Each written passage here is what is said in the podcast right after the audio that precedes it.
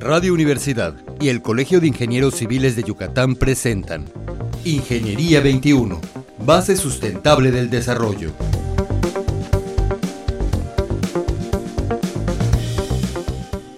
Muy buenos días, mis estimados radioescuchas. Estamos nuevamente en el programa Ingeniería Siglo XXI.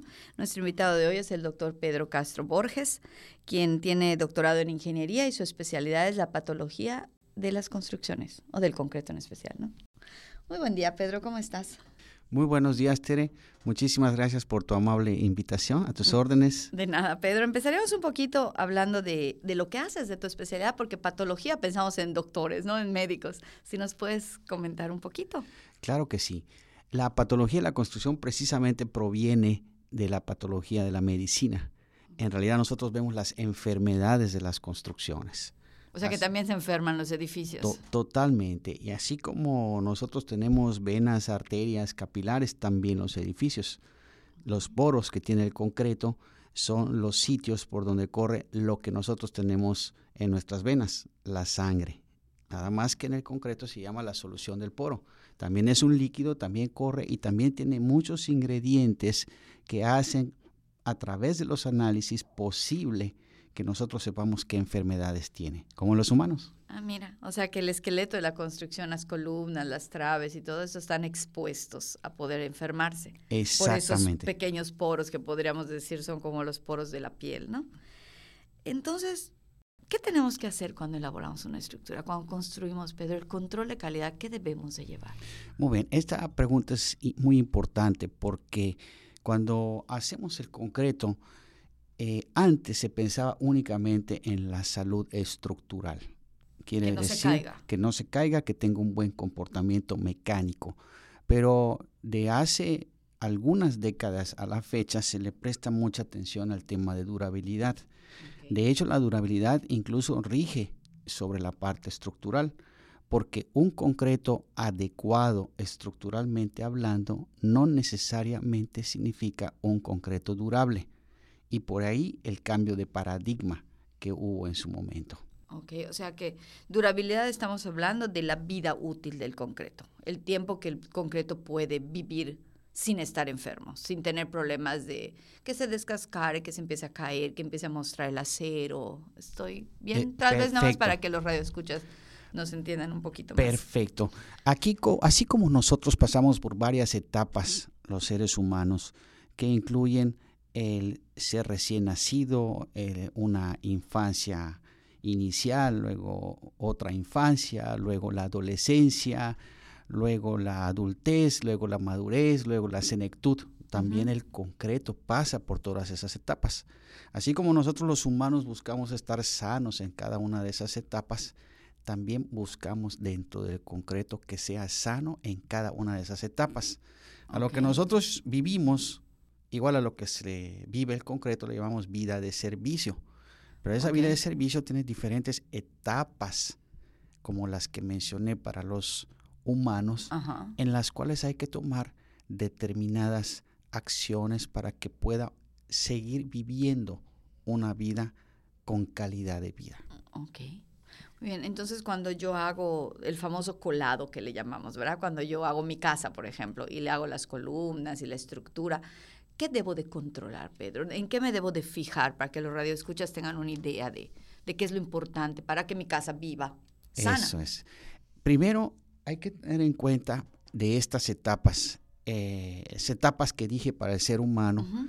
En el concreto empieza con la etapa 1, que es la etapa de planeación. Okay. La etapa 2, que es la etapa de ejecución. La etapa 3, que es la etapa de puesta en servicio.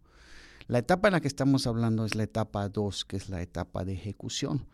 Eh, cuando eh, nace un bebé depende mucho de cómo se gestó para que sean sus signos saludables en un futuro. Lo mismo pasa con el concreto. ¿Qué debemos de cuidar a la hora de preparar un concreto? En la etapa de planeación tenemos que tener una dosificación, un diseño por dosificación adecuado.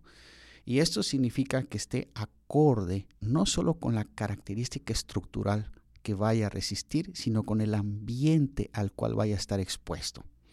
Existen cinco categorías de ambientes que empiezan desde el menos agresivo, que es la categoría C1, hasta el más agresivo, que es la categoría C5, en contra del ambiente.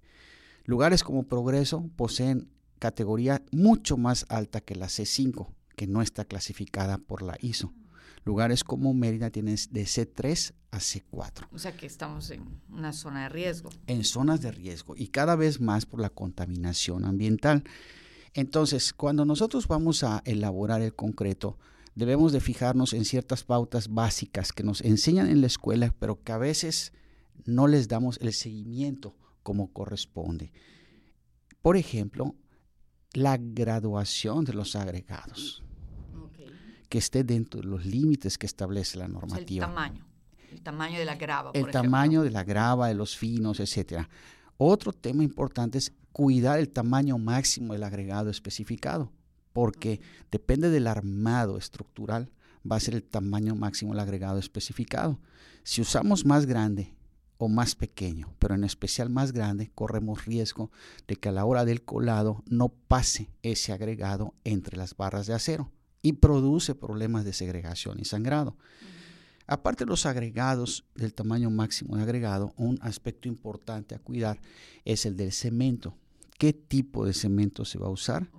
¿Qué relación agua-cemento en función de la cual va a estar dada la durabilidad? si vamos a usar aditivos, qué tipo de aditivos para darle una protección, una inhibición contra la corrosión al acero, un cierre de poro o muchas otras características que se le podrían conferir al concreto. O si después de colado va a tener alguna barrera en contra del ambiente. Pero de todo esto lo más importante es el final de este proceso inicial que es el curado. O sea, cuando tenemos que mojar el concreto, como le llamaríamos comúnmente, ¿no? Muchas veces pensamos que podemos construir solamente con personal técnico. Hablemos de albañiles, que no digo que no sean muy importantes en la industria de la construcción, pero este control del que tú me estás hablando necesitamos tener un profesionista, necesitamos tener un ingeniero que sepa cuánto de grava, cuánto de polvo, cuánto de agua, cuánto de cemento y qué tipo de cemento. Y muchas veces un especialista dependiendo de la construcción. Entonces, después de que lo hacemos, lo mojamos, como decimos coloquialmente.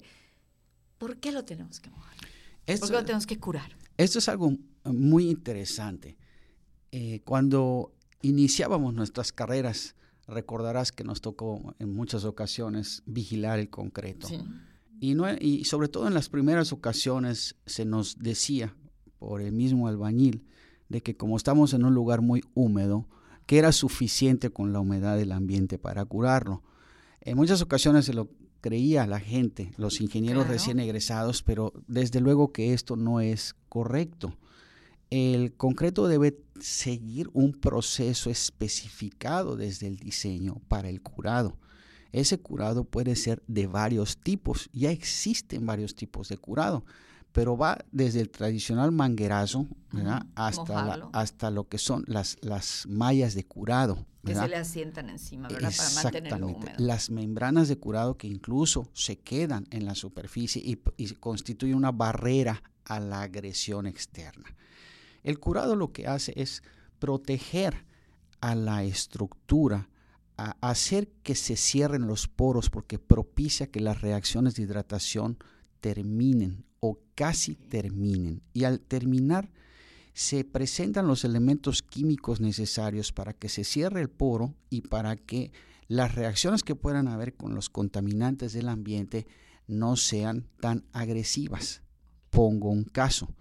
Si nosotros hacemos eh, y garantizamos el suficiente hidróxido de calcio eh, una vez que fragúa el concreto, el hidróxido de calcio es el principal eh, enemigo del cloruro, que es el principal agresor al concreto. Es el que va a dañar más la parte del concreto. Exacto. En la medida que tengamos más hidróxido de calcio, vamos a tener más defensa. Pero si no curamos bien, el hidróxido de calcio no va a reaccionar y no va a poder ejercer esa acción. No va a tener suficiente agua para hacer su reacción química. Exactamente. Esa es la idea del curado. Muy bien, entonces el curado lo que nos va a hacer es proteger nuestra inversión. Además, si hablamos de costo y hablamos de control de calidad, si yo quiero tener una vivienda o una construcción de calidad, yo necesito proteger esta de calidad. Además del curado, una vez que el concreto está listo, ¿qué se sugiere para mantenerlo sano? Vamos a suponer que lo hicimos bien. ¿Qué necesitamos seguir haciendo? Esta es otra fase de la vida de servicio. Tenemos siete etapas. Okay habíamos dicho la primera planeación, acabamos de hablar de la ejecución, donde entra el curado y luego viene la puesta en servicio. La puesta en servicio, que es la tercera etapa, es solamente un día.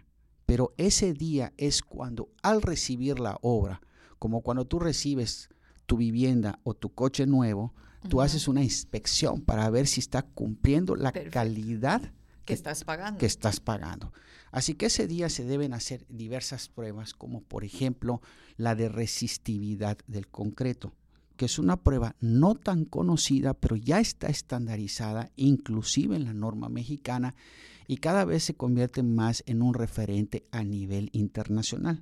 Es una prueba no destructiva, rápida y económica de hacer, que permite darnos cuenta cuánto está conduciendo de electricidad el concreto para que nos entendamos mejor y en función de la cantidad que conduce, pues es la cantidad de iones que podrían agredir al concreto. Un concreto que tenga una resistividad mayor de 20 mil kiloohmios por centímetro es un concreto durable. Menor de 5 mil es un concreto de mala calidad que se va a afectar por el ambiente. Va a ser afectado por el ambiente. Así que el primer día, que es la puesta en servicio, se hace eso. Pero ¿qué pasa después? El concreto envejece igual que nosotros. El concreto está expuesto a las solicitaciones de servicio que no necesariamente van a ser siempre las que fue diseñado. El concreto va a estar expuesto al ambiente, que no necesariamente va a ser siempre para el que fue diseñado entonces va a sufrir durante su vida de servicio. Nosotros debemos continuar las pruebas para ver su sanidad durante su vida de servicio. Y esa es la cuarta etapa. Algo así como medicina preventiva, ¿no? Exactamente. La cuarta etapa de este modelo conceptual es precisamente la medicina preventiva. Controlar que no te enfermes, ¿verdad? Y para ello hay diferentes pruebas. Ok, y nos podrías comentar, doctor, una prueba para, para ir cerrando la plática. Es muy interesante lo que nos estás diciendo. Muy bien. Aparte de esta prueba de resistividad que debe continuarse, existen otras como la de carbonatación del concreto, el contenido de cloruros, el contenido de sulfatos y todas estas pruebas ya en varios laboratorios de la ciudad, privados e institucionales, se realizan. ¿Y eso qué nos va a decir? Ah, entiendo que estamos hablando un poquito más técnico. Los cloruros, ¿qué, ¿qué, es? ¿Es el ambiente? ¿Es un producto dentro del concreto? ¿De qué estamos hablando? Muy bien. El cloruro viene de la sal del mar. Es el que a través del concreto llega al acero y lo pica. Ok, es lo que vemos, ¿no? Cuando se nos descascara algo, empezamos a ver que el acero se va... Corroyendo. Se va corroyendo. Vamos teniendo pedacitos de acero y normalmente vamos y rezanamos como si fuera cualquier cosa y no debería de ser así, deberíamos de tener una, una afectación un poquito mayor, ¿no? Exactamente. Entonces cerramos el ciclo con conservar la sanidad del concreto durante su vida de servicio. Así es. Muy bien, pues doctor Pedro, muchísimas gracias por haber estado con nosotros. Eh, creo que fue un programa muy interesante para los radioescuchas. ¿Quisieras comentar ¿Alguna cosa más? Muchísimas gracias de nuevo por la invitación, Tere.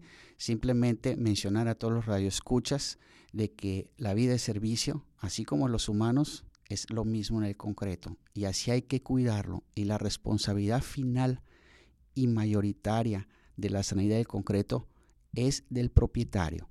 Me parece correcto. A veces los propietarios nos olvidamos de que nuestra casa necesita mantenimiento. Pues queridos radioescuchas, muchísimas gracias por haber estado con nosotros. Su servidora Tere Ramírez como siempre y nos escuchamos la próxima semana.